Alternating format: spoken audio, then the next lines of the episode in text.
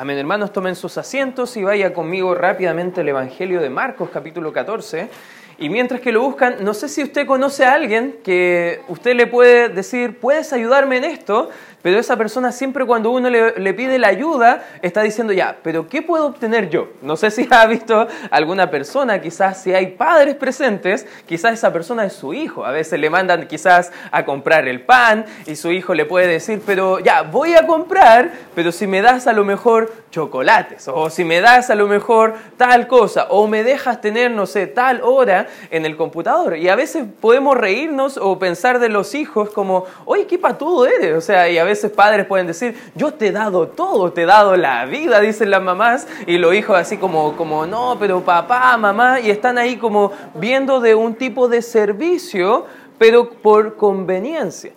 Y justo vamos a ver en la Biblia un tiempo donde era completamente diferente en este Evangelio de acción, el Evangelio de Marcos, donde presenta a Cristo como el siervo de Dios, que un siervo sufriente que viene a dar su vida por rescate por muchos. Y vamos a ver en el capítulo 14 completo que la persona que está en acción no es tanto Cristo, sino que hay muchas personas alrededor de Cristo que están entrando en esta acción, en este Evangelio. Y vamos a ver dos personas en esta hora que están teniendo una actitud muy diferente en cuanto al servicio. Y si usted quiere eh, ver conmigo, por favor, vaya rápidamente a Marcos capítulo 14, versículo 1. Dice la escritura, dos días después era la Pascua y la fiesta de los panes sin levadura. Y buscaban los principales sacerdotes y los escribas cómo prenderle por engaño y matarle. Y decían, no durante la fiesta, para que no se haga alboroto del pueblo. ¿Qué estaba pasando? La fiesta de los panes sin levadura era una fiesta que duraba aproximadamente siete días, donde durante los siete días el pueblo de Israel tenía que estar eh, comiendo panes sin levadura, tenían que estar eh, consumiendo hierbas amargas, aromáticas, tenían que estar tomando vino, pero no fermentado, sino que en cierta forma como diluido con una cantidad de vino y cuatro cantidades de, de agua para que toda la familia pudiera pudieran entender y prepararse para la Pascua, que era el tiempo donde ellos recordaban en el pasado lo que Dios había hecho al liberarles de la, de la esclavitud de Egipto, donde ellos habían matado un cordero, pintado el dintel de la puerta para que el ángel de la muerte no pasara por esa familia, sino que pasara de largo. Y eso ellos habían tenido esa fiesta solemne que vemos en Levítico 23 por todas las generaciones, todos los años tenían que tomar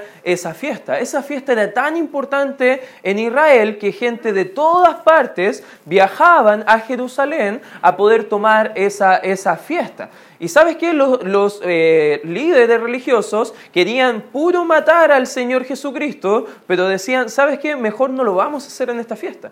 Mejor no lo vamos a hacer cuando todo el pueblo esté acá porque entendemos que creen en Cristo, como creen en Jesús como si fuera el Cristo, creen en Jesús porque han visto sus milagros, sus obras que han hecho y tenían miedo del pueblo porque sabían que el pueblo estaba a favor de Jesús. Y vemos en todo este cuadro que va a pasar un acontecimiento bien particular. En el versículo 3 dice, pero estando él en Betania, en casa, de Simón el leproso, y sentado a la mesa vino una mujer con un vaso de alabastro de perfume de nardo puro de mucho precio, y quebrando el vaso de alabastro se lo derramó en su cabeza.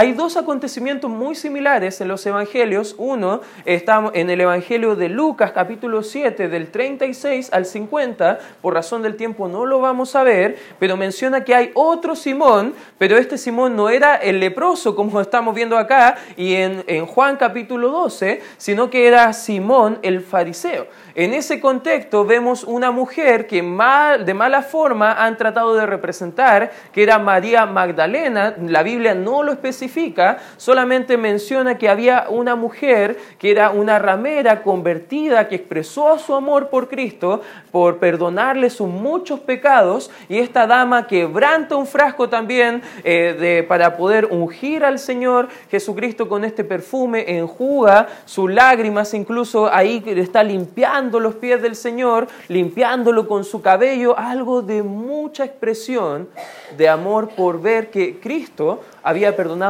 muchas cosas a esta dama. Es una historia diferente, pero muy hermosa igual. Es una historia que de verdad está ilustrando algo que vamos a ver también en esta historia, pero este Simón, esta casa de este otro Simón era bien diferente. Aquí el escritor, tanto en Marcos como en Mateo, no especifica quién es esta dama. Pero en el Evangelio de Juan, capítulo 12, menciona que era María, la hermana de Marta y de Lázaro. ¿Te acuerdas de Lázaro, el que fue resucitado después de cuatro días de muerto? Esa misma dama era la que estamos acá viendo en este tramo de la escritura. Las tres veces que vemos en la escritura, a esta María siempre está a los pies del Señor Jesucristo. Y algo muy hermoso, hermanos, que nos puede ayudar a entender esta María, es que no hay lugar más alto, más grande, hermanos, que poder estar sentado a los pies del Señor Jesucristo para servir, adorar y gozarnos en la plenitud completa de quién es Cristo. ¿Sabes que esta María en realidad es un ejemplo para nosotros? Porque si te acuerdas de la historia que hemos visto quizás en Lucas cuando estudiamos el Evangelio, estaba Marta que estaba afanada sirviendo, pudiendo ver con todo su corazón quizás cómo darle la mejor comida al Señor, tener la casa más limpia y hacer muchas cosas para el Señor. Y Marta estaba enojada con María porque María había elegido la mejor parte según las mismas palabras de Jesús que estaba a los pies de Cristo. Y sabes que a veces nosotros nos afanamos sirviendo sin escoger primeramente la mejor parte, sin escoger primeramente estar a los pies de Cristo, sin escoger primeramente lo que vemos en este relato, que es mostrar una expresión de amor, una expresión genuina, una expresión valiosa por lo que Cristo ha hecho. Yo hoy te quiero hablar, hermano, acerca del servicio. Hoy te quiero hablar de cuál debe ser nuestra actitud en cuanto al servicio. Ella preparó el cuerpo del Señor para el entierro. Incluso vemos que había una ceremonia antes de poder eh, llevar al entierro a los cuerpos de aquel entonces, porque recuerda, no había cementerios como lo tenemos hoy en día, no había procesos que habían de preparar el cuerpo, solamente era algo muy rústico, con sábanas, con ungüentos, con hierbas aromáticas, y acá vemos que Cristo está a pocos días de su muerte, pero María ya está preparando todo el camino para la muerte y el entierro del Señor Jesucristo. Y el amor y la adoración de esta dama a Dios, expresada a través de una entrega completa a Él, nos va a ilustrar grandes verdades que podemos desprender de este pasaje. En primer lugar, hermanos, ¿cómo se ve o cómo se expresa el amor y la adoración genuina al Señor. Tres principios que vamos a ver. En primer lugar, hermano, un amor genuino, una adoración genuina al Señor se expresa a través de la entrega de lo más valioso al Señor. Fíjate lo que dice Marcos capítulo 14, el versículo número 3. Dice, pero estando él, Cristo, en Betania, en casa de Simón el leproso, y sentado a la mesa, fíjate, vino esta dama, María, con un vaso de alabastro de perfume de nardo. ¿Sabes qué? El nardo no era fácil de encontrar. Incluso el nardo en aquella época era aquella hierba aromática más difícil de encontrar porque se encontraba en la India, más específicamente en el Himalaya, y si algunos de ustedes saben, no es fácil llegar ahí y menos es fácil poder ver vegetación en condiciones tan extremas como el Himalaya. Pero el nardo era una hierba aromática muy fuerte, muy importante y que incluso un frasco como de 100 ml, más o menos lo que podría haber tenido el contenido de ese, de ese frasco, aproximadamente según varios escritores, probablemente el valor de ese frasco podría haber sido equivalente al sueldo anual de un trabajador común. Era algo muy valioso, era algo muy caro. Incluso a veces viendo al mall, no sé si alguna vez has visto que siempre entras en el pasillo del mall y lo primero que encuentras en el mall, entrando a multitiendas, ¿qué son? Perfumerías. Y tú de repente dices, oh, qué rico olor, a ver cuánto cuesta. Oh, no, creo que mejor en otro momento compraré esto. Incluso los perfumes más ricos, los perfumes con más olor, son los más caros, porque tienen un proceso importante. Esta dama no escatimó en gastos de poder romper este frasco de alabastro de perfume de nardo puro, enseña la escritura, dice de mucho precio, y quebrado el vaso de alabastro, se lo derramó sobre su cabeza. Ella probablemente al estar mucho tiempo con Cristo, al haber estudiado la Biblia a sus pies, al haber buscado un tiempo de intimidad con Cristo en el sentido de conocerle más y hacerle más conocido, probable esta dama ya sabía que el tiempo de Cristo estaba llegando. Y ella quiso hacer un servicio especial para Cristo. Y ella en ese servicio especial no escatimó en gastos de dar lo más valioso que, eh, tenía ella para dárselo al Señor. La ofrenda de la mujer fue una ofrenda muy costosa, muy valiosa. Y sabes que ella dio generosamente y con amor. ¿Sabes que Dios se complace cuando sus hijos dan lo mejor para Él, pero no solamente con una actitud apática para obtener algo del Señor, sino por demostración genuina de amor? De hecho, en 2 Corintios capítulo 9, versículo 7 dice que Dios ama al dador alegre. Pero ¿qué dador alegre? El que no da con tristeza, el que no da por necesidad, Dios ama a la persona que de voluntad propia, en respuesta al amor que ha tenido Dios hacia nosotros, podemos servirle mostrando esa adoración genuina, dando lo más valioso que tenemos a Él. Sin duda esta adoración fue algo extravagante. Imagínate que no todos nosotros podríamos estar dispuestos a dar algo tan valioso como ese perfume. Y parte de lo que vemos a veces en nuestras vidas podemos dar cosas al Señor. Algunos creen que solamente podemos dar ofrendas, y está bien, hermano. Las ofrendas son necesarias para seguir avanzando con el mensaje de Dios y Dios ha estimado que Dios va a hacer su obra mediante los recursos que su pueblo va a entregar para llevar a cabo su mensaje. Eso es, por supuesto, algo excepcional. Pero sabes que tú también puedes dar tu tiempo. Puedes dar tu tiempo además de las ofrendas, puedes dar tiempo para servir al Señor. ¿Sabes que semanalmente podemos dar sacrificios valiosos a veces al Señor que no tienen nada que ver con perfumes, sino que a veces tienen que ver con un sacrificio de nuestro tiempo para servir a otros? Hermano, comienza a veces haciendo cosas que no estarías dispuesto a hacer de forma regular, Muchos a veces eh, les gusta eh, quedarse hasta tarde un poquito más en la cama, a veces conversando con mi esposa, mi esposa siempre dice, no, un ratito más, estirando ahí el despertador, no, un poquito más, y a veces el día domingo que podemos tener una oportunidad de expresar nuestro amor a Cristo, mejor queremos expresar nuestro amor a las sábanas. Está atacando sábanas ahí está mostrando ahí en una actitud de que no es tan valioso Cristo como a veces decimos con nuestros labios, porque no estamos dispuestos a entregar tiempo a Él. No estamos dispuestos a entregar cosas valiosas. Alguien dijo que a veces más valioso es nuestro tiempo que nuestros recursos. Y el tiempo es algo muy valioso que Dios quiere de nosotros. Dios quiere nuestro tiempo para poder servirle. Pero no solamente nuestro tiempo podemos dar al Señor, sino que también nuestros talentos para poder servir. Dios nos ha dado a cada uno de sus hijos, a cada uno de los creyentes. ¿Cuántos creyentes hay acá presentes? ¿Cuántos tienen seguridad de su salvación y su relación con Cristo? ¿Me ¿Puede dar un fuerte amén? amén? Todos los que han dicho amén tienen talentos. Han nacido con talentos naturales dados por Dios. Pero si eres creyente, también tienes dones espirituales y ese don espiritual son para ser usados en su obra. Fíjate, acompáñame rápidamente eh, en el libro de Romanos, Romanos capítulo 14, acompáñame rápidamente ahí. Y podemos ver en este capítulo que está hablando de dones espirituales, perdón, capítulo 12, está hablando de dones espirituales, de hablando del servicio, de cómo llevarlo a cabo en su obra, y llegamos al versículo 10, dice, amaos los unos a los otros con amor fraternal, está hablando de amor, fíjate, dice, en cuanto a honra, prefiriéndonos unos a otros. Amo a Dios, amén, amamos a Dios, pero si amas a Dios, debes amar a los que Dios amó. ¿Está de acuerdo, hermano?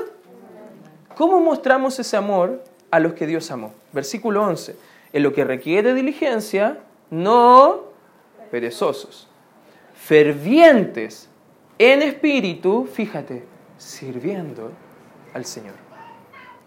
A veces nuestra pereza, a veces nuestra carne, a veces nuestra mente pecaminosa, a veces nuestras emociones no en control nos impiden un privilegio de dar lo más valioso al Señor.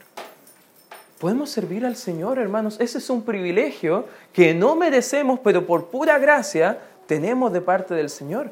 Y debemos estar cada sábado en la noche anhelando congregarnos el día domingo, anhelando llegar a tiempo, incluso antes, para poder ver cómo servir a mi hermano, anhelando cómo poder ser de ayuda a otro, anhelando y pidiendo a Dios sabiduría para poder aconsejar a otros, para poder vivir para el Señor, buscando folletos, haciendo algo, para que gente pueda conocer a nuestro Señor. Y eso comienza con una entrega una entrega de lo más valioso que podemos tener al Señor. Algunos pueden dar mucho económicamente, pero eso no es lo más valioso que ellos tienen. A veces Dios quiere algo mucho más valioso que los recursos, algo mucho más valioso que tu tiempo, algo mucho más valioso que tus dones en puestos en servicio de la obra. Dios quiere algo mucho más valioso de ti, que es a ti completamente. ¿Lo entiendes, hermano? Dios quiere todo de ti no se conforma con menos que eso. De hecho, ya hemos visto en Marcos capítulo 8, versículo 34, que dice la Escritura, hablando el Señor Jesucristo, desafiando a todos, que cualquiera que quiere ser un seguidor de Él debe morir, negarse a sí mismo, tomar su cruz y seguirle a Él cada día. Hermano, eso es algo que debemos hacer cada día. No llevamos la ofrenda valiosa con sacrificio solo el día domingo o una vez al mes, Hermano, nuestra vida deben ser sacrificios vivos, santos, agradables al Señor, Romanos 12, que es nuestro culto racional. ¿Sabes qué es lo lógico para el Señor? Que si Él nos ha salvado, entendemos cómo nos ha salvado, lo lógico para el Señor y lo lógico para un hijo de Dios es servirle con todo al Señor. ¿Lo entiendes, hermano? Es lo más valioso que quiere el Señor de ti, todo de ti. Quiere absolutamente todo. ¿Cómo se ve el amor genuino al Señor. ¿Cómo se ve esa entrega a esa adoración al Señor? En primer lugar, entrega lo más valioso. En segundo lugar, vamos a volver a, Marcos capítulo 14. Fíjate que en segundo lugar también entrega sin vergüenza al Señor. Entrega sin vergüenza. Fíjate lo que dice el versículo 4. Y hubo algunos que se enojaron dentro de sí y dijeron, ¿para qué se ha hecho este? Y subraya esta palabra, por favor, desperdicio de perfume.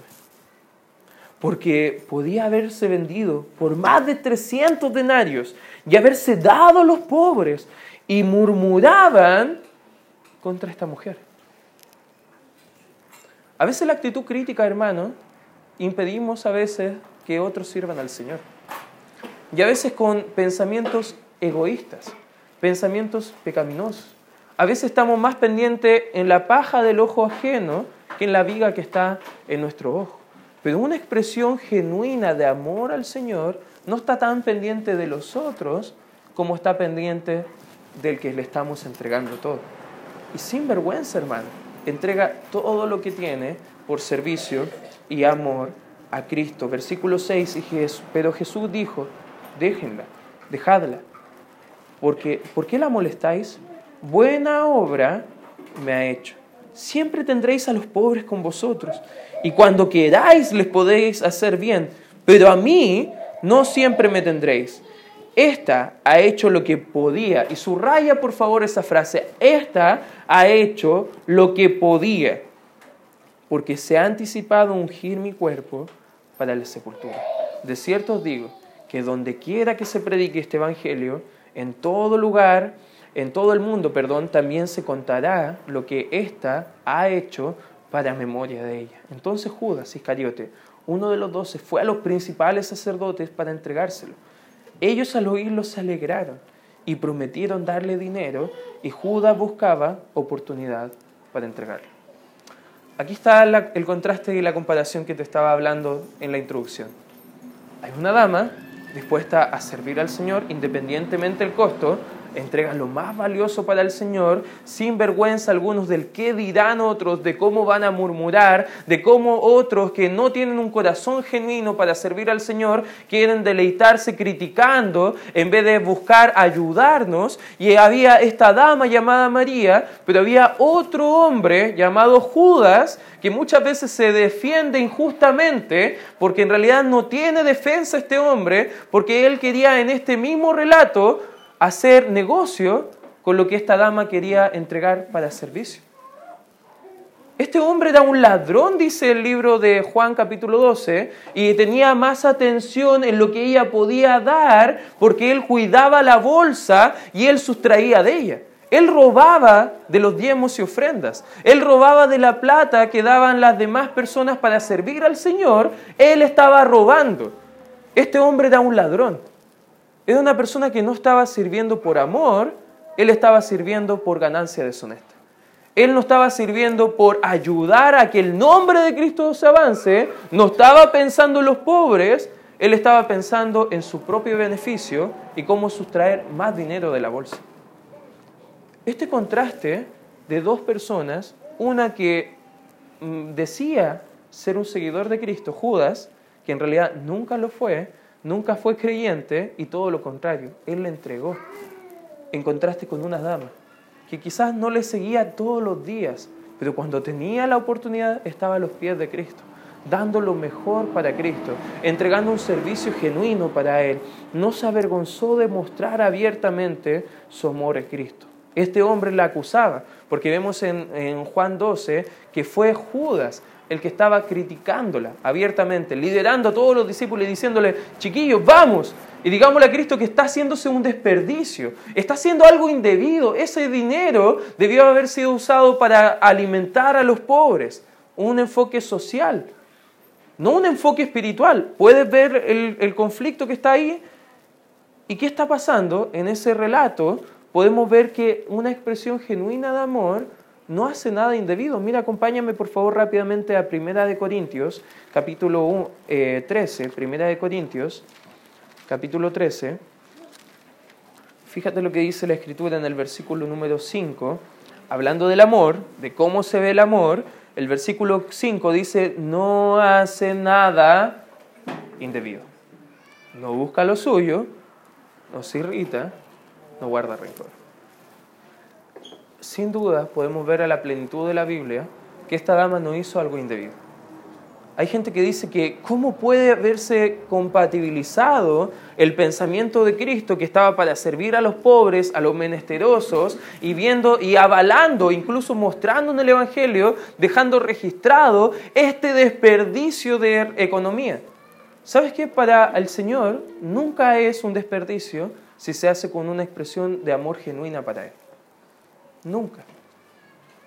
Vemos en el Nuevo Testamento, en el libro de Hechos, que había un hombre llamado Bernabé, ¿te acuerdas de la historia? Y él amaba tanto al Señor, amaba tanto la obra, que vendió unos terrenos que él tenía y lo puso todo en servicio de la iglesia. Él no se detuvo a considerar el precio, él lo hizo por amor genuino a él. Y habían dos, dos personas, Ananías y Zafira, ¿te acuerdas de la historia? Al ver cómo la iglesia miraba y trataba a Bernabé por ser ese hijo de consolación, esa persona que estaba buscando ayudar a otros sin importar el precio, daban lo más valioso que tenía. Él entregaba sin vergüenza, abiertamente al Señor. Ellos querían imitar y poder obtener beneficio también y vendieron parte de una tierra y entregaron una parte. Y sabes qué? Ellos, según la escritura, estaban mintiendo al Espíritu Santo. Ellos estaban mintiendo a Dios, mintiendo a otros. Porque ellos hicieron eso solamente para ser vistos, para agradar al hombre, pero no para agradar a Cristo Jesús. ¿Sabes que cuando tenemos un corazón genuino para el Señor, no nos importa, hermano, el que dirán los otros? Damos sin vergüenza porque lo hacemos para el Señor. ¿Sabes qué? Hay tres consecuencias de este acto de adoración que vemos en el libro de Marcos. Pero para dar un poco más de contexto, vamos ahora al Evangelio de, Juan, capítulo 12. Por favor, acompáñame ahí a Juan, capítulo 12 y vamos a ver la primera, que la casa se llenó de la fragancia de este perfume. Fíjate lo que dice el capítulo 12 de Juan, versículo 3. Entonces María, mismo relato, diferente evangelio, tomó una libra de perfume de nardo puro de mucho precio y ungió los pies de Jesús y se enjugó con sus cabellos y la casa se llenó, y subraya esta palabra por favor, de olor de perfume. En Marcos menciona que ella ungió su cabeza, en Juan menciona que también fue ungido sus pies. E, ella estaba buscando complacer la plenitud de Cristo, no solamente partes de lo que era Cristo, sino que ella quería ungirle completamente con este olor fragante para el Señor. Siempre hay un olor grato cuando se adora y se ama al Señor genuinamente. Siempre la gente va a notar donde una iglesia está adorando al Señor genuinamente y hay iglesias que solamente lo hacen para ser vistos. Hay iglesias que solamente lo hacen para obtener algo de las personas. Incluso mientras que preparaba este mensaje, evaluaba mi corazón y pensaba un poco lo que está viviéndose incluso ahora mismo en Chile, con todos los ataques que se están llevando a cabo en iglesias que no son sanas, no quiero que piensen, hermanos, que esas iglesias son como nosotros, son predican la sana doctrina. No, hermanos. Ellos enseñan un evangelio diferente. Ellos, según la escritura, son anatemas, no son ni compañeros nuestros, hermanos. Pero aún así han dejado un pésimo testimonio al nombre de Cristo. Hombres que dicen ser llamados para amar a Cristo por sobre todo y servir a la iglesia de Cristo, están lastimando el nombre de Cristo y está engañando y torciendo las escrituras para tomar dinero. Y no poco, mucho. Hermanos, ese hombre quizás es como Judas, buscando su propia conveniencia. Y Dios nos libre, hermanos, de que en nuestra iglesia nunca ocurran cosas así. Pero ¿sabe que es su responsabilidad, hermano? También ayudar y cuidar la salud bíblica de la iglesia. Amén, hermanos, es nuestra responsabilidad de estudiar la sana doctrina, nuestra responsabilidad de ayudar a entender cómo Dios quiere ser adorado. Porque sabes que la adoración, el amor genuino hacia el Señor se expresa, se expresa de forma valiosa al Señor, se expresa sin vergüenza. Y la casa, cuando se hace, hermano, cuando adoramos genuinamente, amamos genuinamente al Señor, este, este olor es grato para otras personas. La gente puede ver el testimonio de la iglesia y poder decir, ¿sabes qué? Yo quiero tener lo que ellos tienen. Pueden ver tu familia, cómo Dios la ha transformado de algo que completamente de vergüenza, que cuando ha llegado Cristo se ha transformado radicalmente el testimonio de las vidas y ha sido algo, un testimonio de gracia para el Señor y el incrédulo puede oler el olor del Evangelio de Cristo, un olor a perfume grato y puede decir, yo también quiero eso. Incluso a veces yendo al, al, mall y oliendo a veces algunos de los perfumes, incluso a, veces me han dado ganas de comprar algunos, porque huelen tan bien. Y así debe oler la iglesia, hermano. Oler a amor genuino, oler a adoración genuina, oler al perfume grato que debe ser derramado ante el Señor. También vemos en segundo lugar que los discípulos criticaron la adoración de María. ¿Sabes que vemos un contraste de Judas que era un ladrón, como te decía, pero María no fue ladrona, fue una dadora. Ella dio, sin, sin medir. Ella dio sin vergüenza. Ella dio lo más valioso que tenía el Señor. Judas quería enriquecerse del Señor, pero María dio lo más valioso que tenía él. Judas acusó a esta dama de desperdiciar cosas, pero él mismo, sin darse cuenta, estaba desperdiciando su vida. Y esta mujer dio lo mejor que tenía y buscó la mejor parte, hallando su vida. ¿Sabes qué? Son contrastes que vemos en este Evangelio de estas dos personas. Jesús elogió incluso la muestra de amor de María y le dijo, déjenla, déjenla, que siga haciéndolo, porque yo me complazco de ella. Me, siento complacido de todo lo que hace ella por mí. Jesús conocía el corazón de Judas y el de María y sin duda, hermano, conoce nuestro corazón. Amén. Dios sabe cuántos sacrificios hacemos para servir. Dios conoce cuántos sacrificios hacemos para dar a su obra. Dios entiende cuántas complicaciones a lo mejor tenemos familiarmente para llegar a la hora y poder servir y adorar al Señor. Dios conoce todos los sacrificios que hacemos para ganar un alma. Dios entiende, hermano, y ve nuestros corazones cuando queremos servir a Él genuinamente. Dios conoce nuestros corazones y debemos entender que como Él conoce, no podemos, no podemos engañar. Dios no puede ser burlado. Gálatas 6.9. Porque lo que el hombre sembrare, eso también segará, dice la Escritura. Si sembramos, hermano, para vida eterna, para la eternidad, segaremos eso. Y eso es lo que nos viene a mostrar. Y en tercer lugar, también Jesús elogió la muestra de amor de esta, de esta dama. Un buen, le dijo como en las palabras de otra parábola, le dijo como buena sierva, eres fiel. Él estaba diciendo, me complazco en ella ella estaba dando lo mejor para sí, para el Señor. Y otros criticaban a, ella, su entrega al Señor, pero ¿sabes qué? El Señor lo elogia. Quizás a veces tu familia puede decir y no entender, ¿por qué vas a la iglesia el día domingo? Tu familia puede criticar por qué estás dando tu diezmo. ¿No has visto en la televisión cómo lucran con el mensaje? Y gente no te va a entender, va a criticarte, va a murmurar.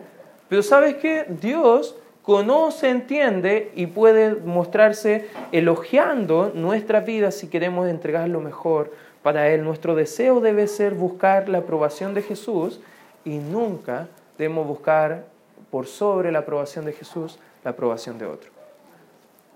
Si ese otro incluso es nuestro cónyuge, debemos seguir siendo fieles a Cristo por sobre todo. Amén. Hermanos, debe ser nuestra realidad que aunque nuestro cónyuge no quiera servir al Señor, como la esposa de Job, ¿te acuerdas? Que la esposa de Job cuando todo se puso difícil, Job aún así quería bendecir al Señor, dijo, Jehová dio, Jehová quitó, sea el nombre de Jehová bendito. Capítulo 1. Y el capítulo 2 viene la dama y le dice, ¿no te das cuenta todo lo que ha hecho Dios? Oye, maldícele y muédete. A veces somos así.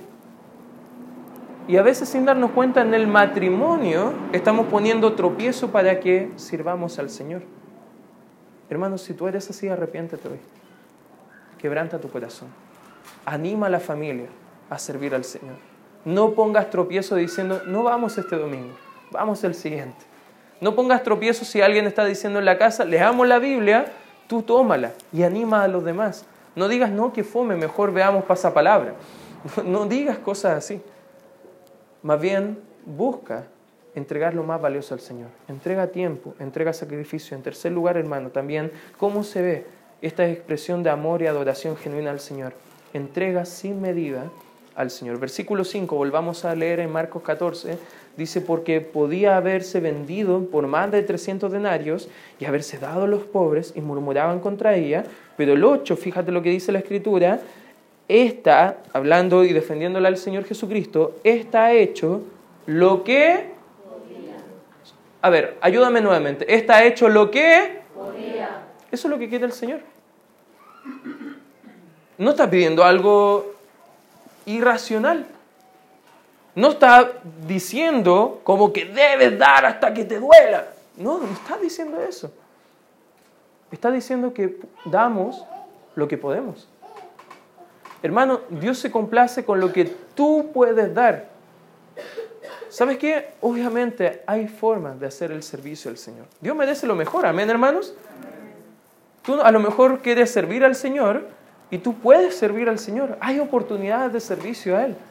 Pero si tú no quieres estar dispuesto a lo mejor a sacrificar un poco de tiempo, eso no es dar lo mejor al Señor. No es dar lo más valioso al Señor. No es entregar sin vergüenza a Él. No es entregar sin medida. Más bien es dar lo que sobra.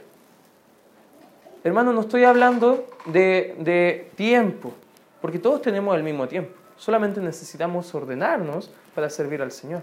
Estoy hablando de tu corazón. ¿Qué puedes dar al Señor? ¿Qué Dios ha colocado en tu corazón? Recuerda, Filipenses 2 dice que Dios coloca en nosotros el querer como el hacer. Mucha gente me dice, pastor, quiero servir al Señor. Bien, ¿cuándo quiere comenzar? Es que tengo problemas, tengo dificultades en el hogar, es que no puedo llegar a la hora, es que justo hoy me toca estudiar, es que justo hoy tengo que hacer otra cosa, es que justo hoy tengo una, familia, invitada a la casa. Hermano, la verdad si queremos hacer al Señor ponemos a Dios primero, antes que otras cosas. El domingo debe ser para el Señor. Dios nos ha dado el sábado para descansar, el séptimo día. Amén, hermanos. Pero el domingo es para dedicarlo al Señor. Y damos gracias al Señor que culturalmente el domingo casi nadie trabaja el día domingo. Pero a veces ese descanso es un descanso también de nuestra vida espiritual. Que no sea así, hermano. Más bien debemos buscar entregar sin medida al Señor. Nada de lo que se entrega es exceso para el Señor, hermano. No es un desperdicio entregar lo más valioso. Ella hizo simplemente lo que podía. ¿Sabes qué? ¿Qué puedes hacer tú? Congregarte de forma regular, cosas pequeñas. ¿Sabes qué? Dios, antes de colocarte en una posición mayor, quiere cosas pequeñas para ti, que hagas sacrificios menores, congregarte regularmente, leer tu Biblia regularmente, orar al Señor regularmente. ¿Sabes qué? Todos nosotros podemos hacer eso. Amén, hermanos. Puedes llegar a la hora. Puedes invitar a una persona. Puedes quizás llevar cinco invitaciones y a conocidos invitarlos para la iglesia. Cosas pequeñas, comienza con esas cosas pequeñas. Alguien dijo una vez que todo lo que se hace según el criterio de Dios y para la gloria de Dios siempre va a ser agradable a Él. ¿Cuál es el criterio para servir al Señor? Lo vemos en su palabra. ¿Cómo Dios quiere ser servido? Tenemos requisitos para poder servir al Señor. ¿Cómo debemos hacerlo? Para la gloria de Dios, no para nuestra gloria. Y si lo hacemos, hermano, lo que Él recibe es adoración genuina, amor genuino y poder agradarle complacientemente a Él. Filipenses 4, acompáñenme por favor. Filipenses capítulo 4, versículo 18. Mira lo que dice la escritura en el versículo 18. Pero todo lo he recibido y tengo abundancia. Aquí está hablando de una ofrenda misionera, dado por una iglesia al apóstol Pablo, el misionero que estaba fundando iglesias. Estoy lleno, dice el apóstol Pablo, habiendo recibido de Pafrodito lo que enviasteis. Y fíjate, olor fragante, sacrificio acepto, y fíjate la última palabra es interesante, agradable a Dios. Lo que hacemos para el Señor, como un sacrificio, como un olor fragante, a Dios le agrada. Fíjate en, Marcos 8, ya lo leímos, pero en Marcos 12, acompáñame por favor, vuelve conmigo ahí a Marcos, capítulo 12, fíjate lo que dice el versículo 30 y el 31, hablando el Señor Jesucristo, respondiendo a una pregunta de un fariseo y escriba a la vez, dice, y amarás al Señor tu Dios con todo tu corazón y con toda tu alma y con toda tu mente y con todas tus fuerzas, este es el principal mandamiento. Y el segundo es semejante. Amarás a tu prójimo como a ti mismo. No hay otro mandamiento mayor que esto. Algunos dicen, amo a Cristo, pero con sus acciones pareciera que no lo aman tanto. Hermano, ¿cómo se ve un amor genuino al Señor? Entrégale todo al Señor. Entrégale tu vida por completo. Ámale con tus pensamientos, con tus palabras, con tus actitudes. Muestra una, entrega genuina al Señor. Segunda de Corintios, acompáñame por favor ahí. Segunda de Corintios, capítulo 5. Fíjate lo que dice el versículo 14 y versículo 15. Dice, porque el amor de Cristo, hermano, nos contriña. Pensando esto, piense esto, hermano, que si uno murió por todos, luego todos murieron. Y por todos murió para los que viven, fíjate lo que dice la Escritura, ya no vivan para sí, sino para aquel que murió y resucitó por ellos. Hermano, ¿estás viviendo para ti o estás viviendo para Cristo? Puedes decir como Pablo en Gálatas, acompáñame por favor ahí, Gálatas capítulo 2, acompáñame por favor, Gálatas capítulo 2, fíjate lo que dice el versículo 20, con Cristo estoy. Hermano, una pregunta, Puedes decir lo mismo que Pablo, que en este momento estás con Cristo de esta forma, fíjate, con Cristo estoy juntamente crucificado. Y ya no vivo yo, mas vive Cristo en mí. Y lo que ahora vivo en la carne, lo vivo en la fe del Hijo de Dios, el cual me amó y se entregó a sí mismo por mí. No desecho la gracia de Dios, pues si por la ley fuera la justicia, entonces por demás murió Cristo. Hermano, ¿entiendes que Cristo dio lo más valioso que tenía por amor a ti? Amén. ¿Entiendes que Él lo entregó sin vergüenza del que dirían los líderes religiosos de la época? Él fue directamente a la cruz por amor a ti y Él dio sin medir. Él dio todo lo que podía. ¿Sabes qué? Todo esto son ilustraciones de lo que es una entrega y un servicio real al Señor. Algunas personas me dicen, pastor, ¿cómo puedo servir al Señor? Tres cosas. Sirve al Señor con todo. Sirve al Señor con todo. Con lo más valioso que tienes y con lo que no es tan valioso. Sirve sin vergüenza al Señor, sin el que dirá tu familia, sin el que dirán tus compañeros de clase. Sirve al Señor, hermano. Y sirve sin medida. No pongas límite, hermano, a lo que Dios puede hacer. A veces como cristianos ponemos freno de la obra que Dios quiere hacer en nuestra vida. Hermano, el mundo no ha conocido lo que Dios puede hacer en una persona completamente entregada al Señor. Un misionero a Ecuador, Jim Elliot, dijo algo muy interesante con esto acabo. No es tonto el que da lo que no puede conservar para ganar aquello que no puede perder.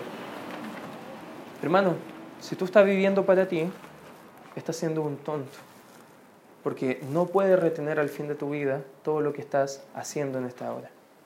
Pero si vives para Cristo, entregando todo al Señor y viviendo para Él, sabes que todo eso no lo perderás jamás porque vas a ver el fruto de ese trabajo por la eternidad. Y hoy te quiero desafiar. Sirve al Señor con todo tu corazón. Vamos a orar. Gracias Padre Santo por este tiempo donde podemos orar y meditar en tus principios. Te ruego Señor que nos ayudes a entender todo lo que quieres hacer en nuestras vidas y en nuestras almas. Te entrego todo Señor en tus manos. En el nombre de Cristo Jesús oramos.